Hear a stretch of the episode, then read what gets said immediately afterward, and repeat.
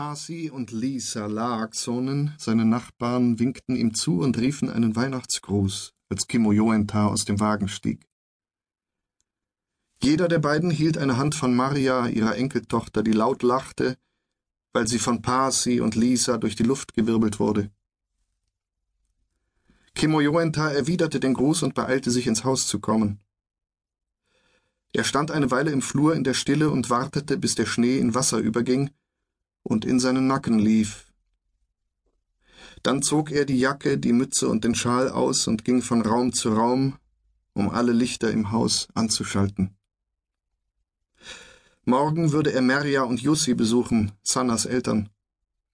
Sie würden schweigen und irgendwann über Sanna sprechen. Jeder auf seine Weise. Erinnerungen austauschen. Erinnerungen, die eine Weile über ihren Köpfen schweben würden.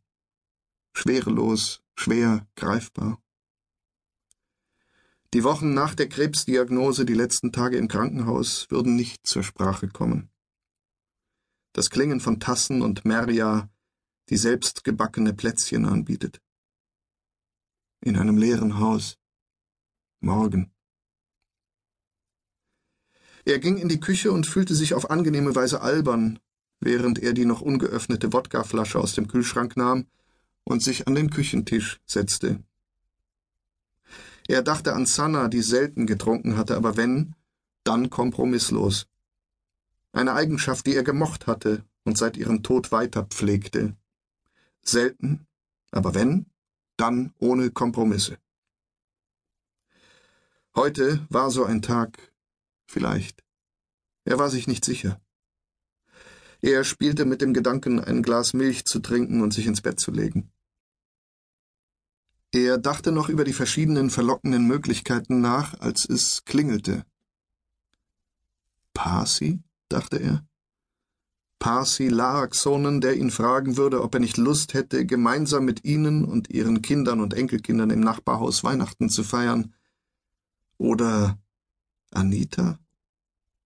Seine Mutter war in den Zug gestiegen und losgefahren, um ihn zu besuchen, obwohl er sie sehr gebeten hatte, das nicht zu tun. Er öffnete die Tür und sah in das Gesicht der Frau, die Ari Pekka Soraya wie die Nase gebrochen hatte und deren Namen er nicht kannte. Die Frau sah aus wie ein Schneemann, da sie einen schneeweißen Mantel sowie eine schneeweiße Mütze trug und beides von Schnee bedeckt war. Die Frau schwieg. Ein stilles Lächeln schien auf ihren Lippen zu liegen, aber er konnte sich täuschen. Äh, hallo, sagte er. Hallo, sagte sie und trat an ihm vorbei in den Flur. Ich.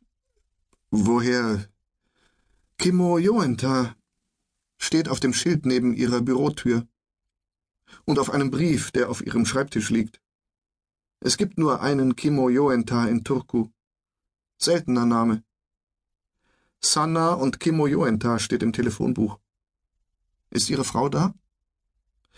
Nein.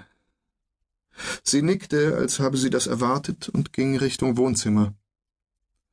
Was. Was wollen Sie denn? fragte Joenta. Sie drehte sich um und sah ihn eine Weile an, ich weiß nicht, sagte sie. Nichts wahrscheinlich. Haben Sie was zu trinken? Äh, sicher.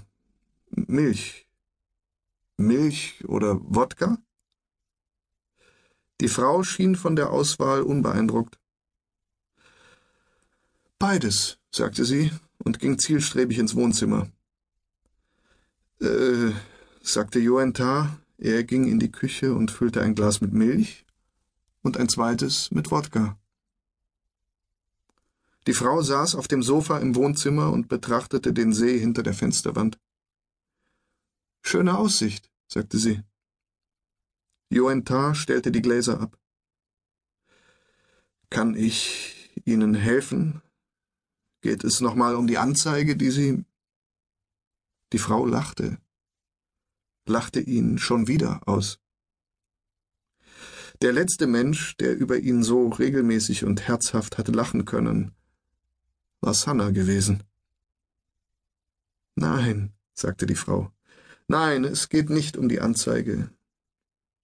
Ich weiß schon gar nicht mehr, wie der Mann überhaupt heißt.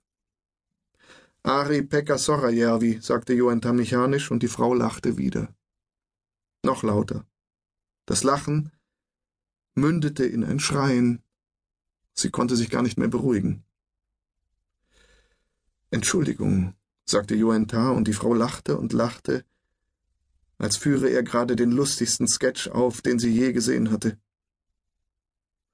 Ihr schmaler Körper wurde von einem Krampf nach dem nächsten geschüttelt. Kimo Joenta ging in die Küche, trank vier gut mit Schnaps gefüllte Gläser hintereinander